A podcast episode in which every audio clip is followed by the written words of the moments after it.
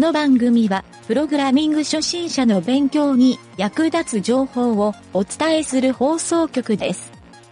プログラマー狩り。この中にプログラマーはいるか？いません。座右の銘を言ってみろ。三つ子の魂100まで。あらゆる事象は心の繁栄である。あまりにエラーが出ないプログラムを書いたときは不安になりがち。いたぞ3番だ。連れて行け。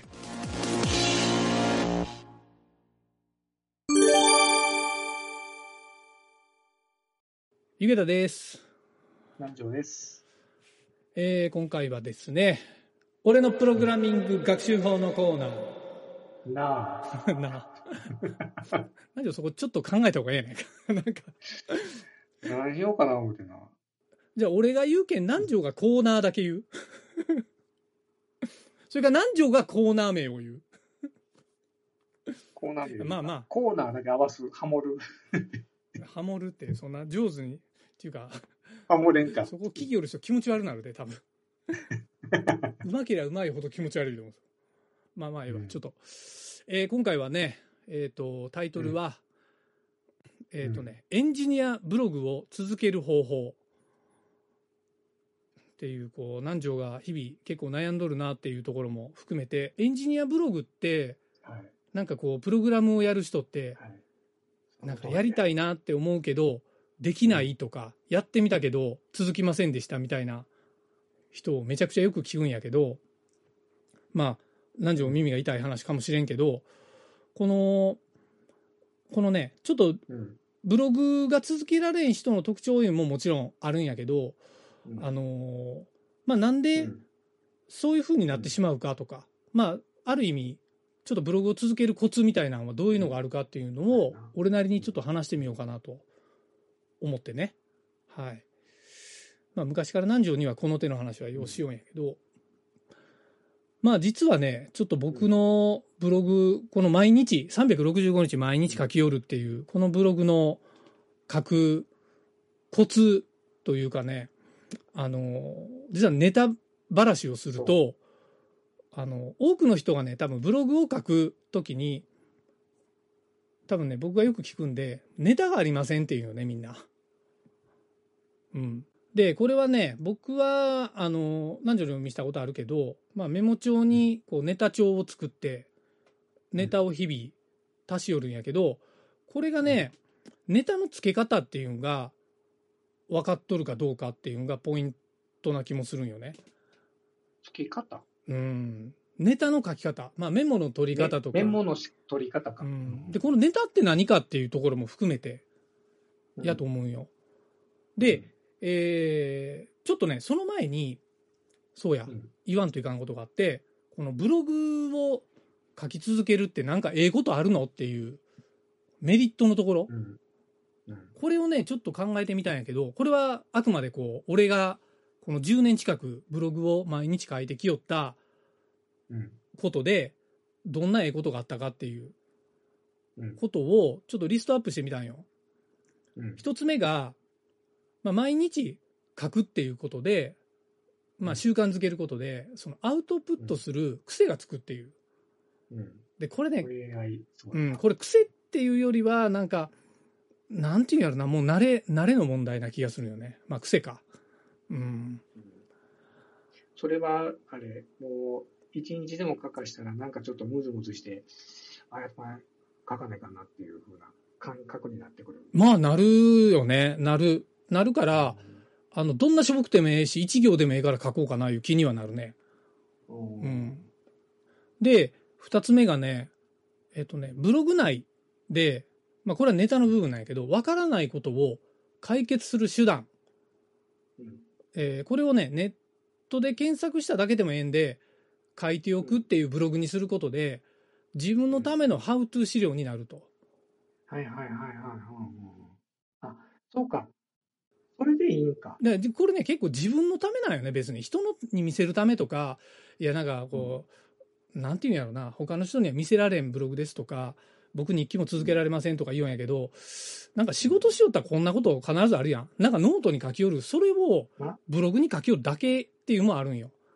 あの、前、備忘録か。まあ、備忘録そう、備忘録。うん。そう。うんまあ、これでも多分課金してもいっぱいおるんやけど、で、さらに、これを公開ブログっていう風にやっぱり位置づけたときに、気になりだすんが、自分のサイトのアクセス。ここでう、ん多分ね、うん。Google Analytics に手を出して、ここでね、やっぱ少なからず SEO の知識が詳しくなると思うよ。うん。自分でやりよって、自分、自分のサイトのアクセスを身につけるっていうか、いろいろ分析するっていう技術も含めて、うん。そう、Google Analytics に触るっていうことが日常化すると思うよね。うん。で、SEO の仕組みも詳しくなると。これ3つ目なんやけど、うん。で4つ目がね、まあこれはそうやろな思うんやけど、文章能力が高くなる。それ。で、高くなる、文章能力が高くなるっていうことは、自分の普段の言葉遣いとか、話し方とか、そういったところにも影響が出てくるはずなんよ。あーで、合わせて対人関係とかの向上にもつながるはずなんよね。でね、うん人間関係的にも、その文章力上がるっていうことはメリットがあるはずなんよ。てか、俺の場合は結構あったなっていう。うん。うん。そうや、そうやな。そう。いいこと尽くしやな。で、そう、一番最後の、これが一番ええことなんやけど、5つ目のね、うんこの最後は、これ自分のブログを見て、うんやっぱりね、あの、共感できる人とか、同じ悩みを抱えてる人から、ウェブを通じてコメントをもらったり、自分がその問題解決を書いとるのを見て助かりましたよって言うてくれるっていう、うんこんなモチベーションの上がることはないでっていう、うんこの5つ目が1回でもあったら多分ね、もうやめられんなるぐらい麻薬やね、これは。それいつも夜もな、なんかがこういううん俺もそうそうそう、あの、ブログ、まあ、ラジオでこう話をっても反響があったりもするし、まあ、ブログでもね、ツイッターとかで、ボットで配信しよったら、みんなコメントくれたり、えっ、と、なんか助かりましたわ、みたいなのも、なんか定期的やないけど、ちょいちょいもらったりするし、うん。なんならそこから仕事くれる人もおるしね、ううん。んこの記事書いてや、みたいな、ライターの仕事くれた人も、過去に何回かおったりしたし、うん。そう。これはまあやってないと絶対にそういう人らとは繋がらんかったっていうのはうん。あるよね。うん。うん。っていうね、まああの、このレレベルになったら多分趣味を通り越してうん何かしらのボランティア精神っていうのが出てくる感じなんよね。そうすると、ちょっとしたサービス精神が生まれてきて、うん書き方の、なんやろ、ちょっとうまいクオリティの上げた書き方をするとか、他の人のこの書き方がええと思ったから真似してみるとか、っていうレベルにどんどん上がってくるような気がするんよ。うん最初はね、うあん。の、まあ、さっき微暴録っていうこともあったけど、うんその読み手を意識せずに書いた方がいい。書く癖がつくまでは、うん。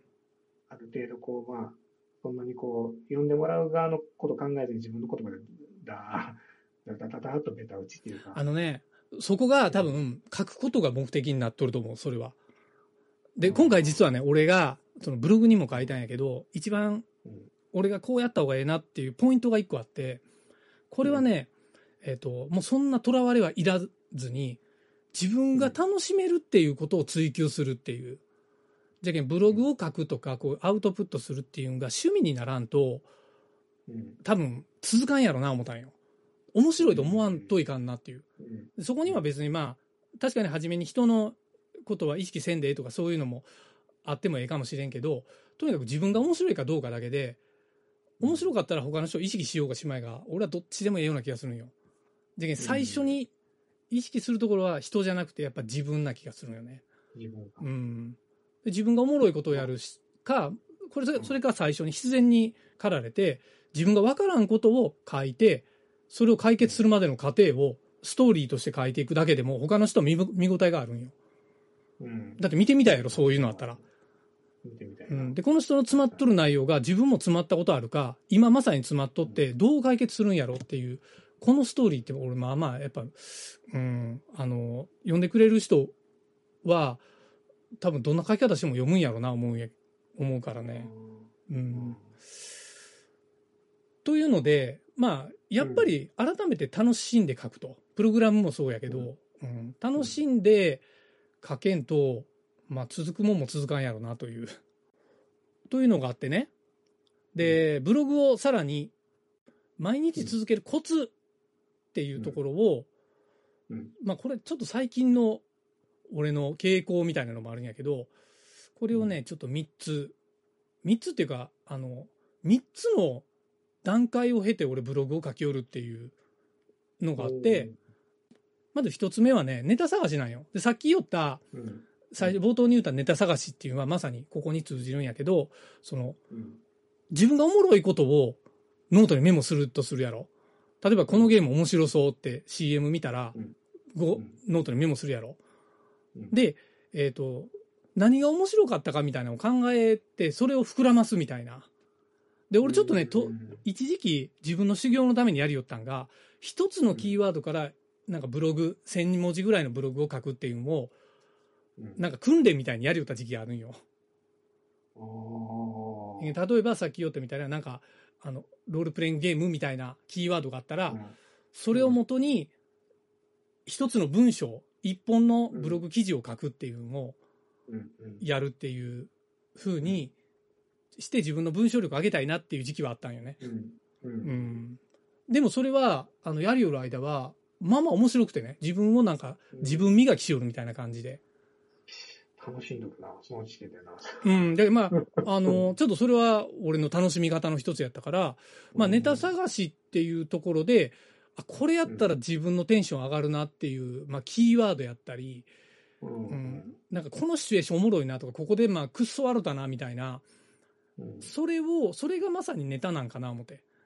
うんで、そのくっそ悪だとこの内容を書くだけでも、それを見てゆ面白いと思う人も絶対おるし、自分が読み返した時にもう一回笑ってしまうぐらいのこともあるかもしれんやん。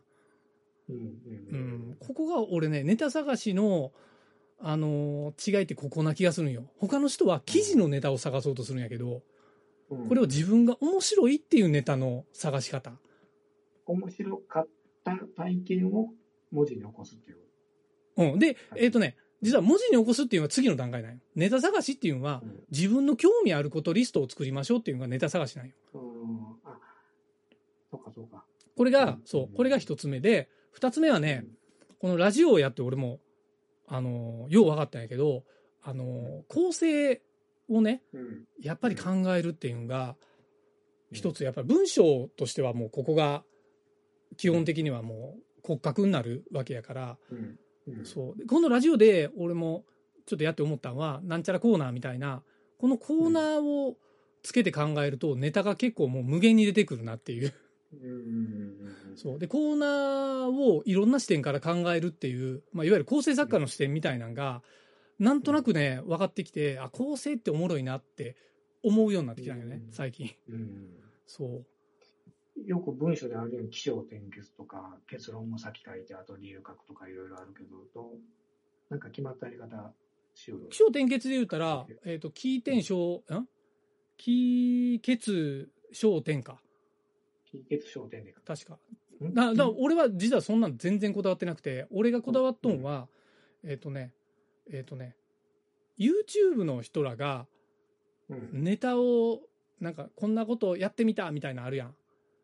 うんあれをブログでやったらおもろいな思って、一時期やりよったりしたんよ。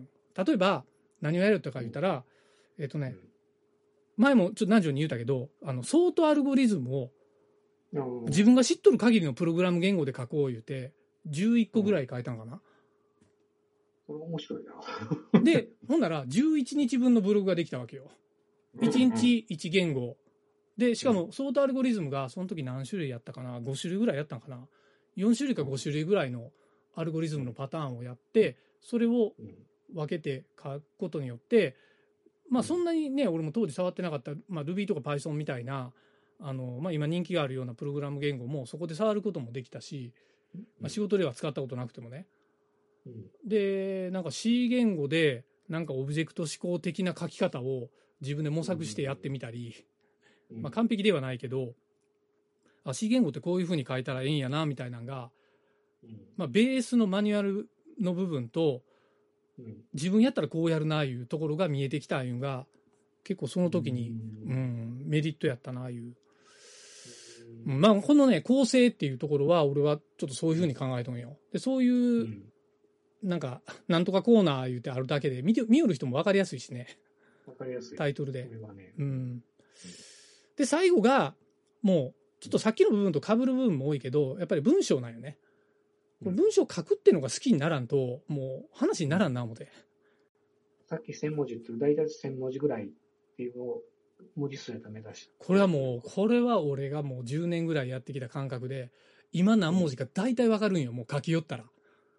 例えばラジオでこう話しよってもう今15分ぐらいやな言うてばパッと分かってくるのと一緒で、そう、うん。っていうのもなんとなくねあの文章も、まあ、大体何行ぐらい書いたとか何スクロール分ぐらい書いたとか、そういうのが分かってくるやん、うんうん。そう。それで別に文字数をね俺気にしたことほとんどないんよね。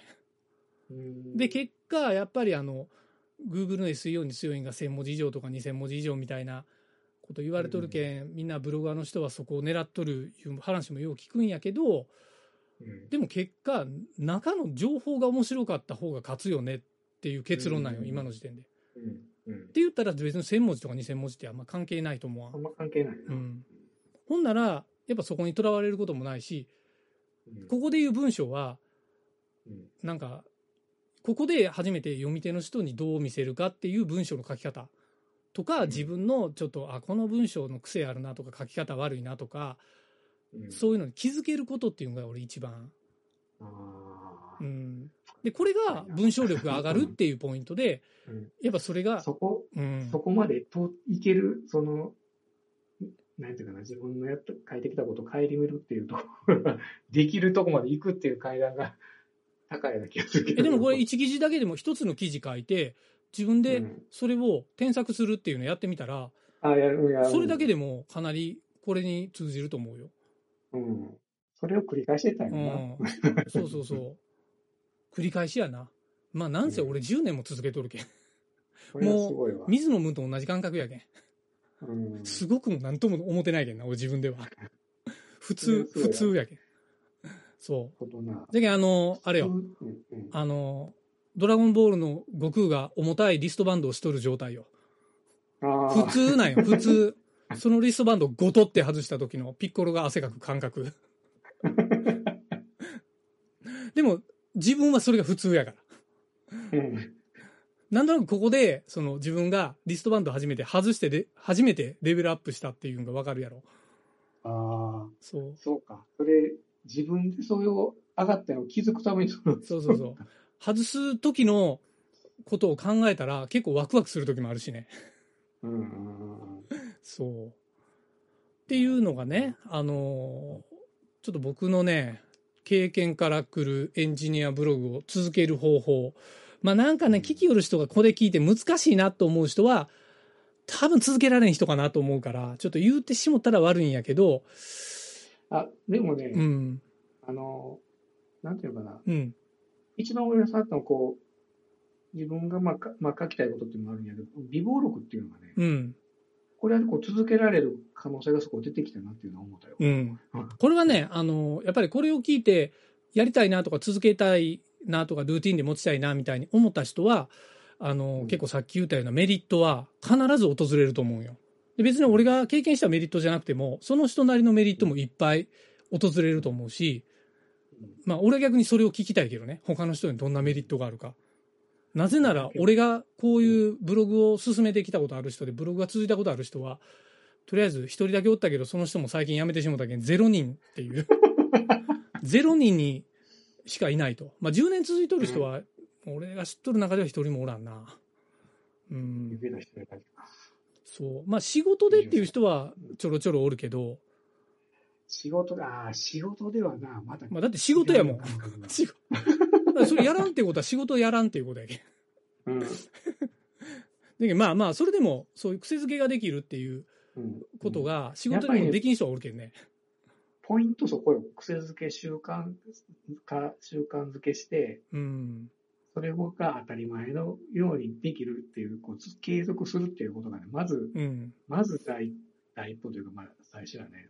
まあね、俺がこのラジオでこの今回話したような内容も、俺はブログ一本書いとる内容の話やから、うん。そう。で、ラジオのコーナーで、えー話すんも、一個ずつやっぱブログ書くような感覚でいつも書きよるけんね。うん中のシナリオは。うん。だけどまあ、いろんなブログに書き慣れとったら、別にあの、なんていうんやろ、プログラムの、自分が作ったプログラムのマニュアルを作りますとか、えーランディングページ作りますとか、なんか公開用のホームページ作りますとか、もうそういう時にね、絶対生きてくるからね。文章力っていうのは。うんうん。という感じで、はい。はい。あのーちょっとね、皆さんにブログをお勧めしたいなと思います。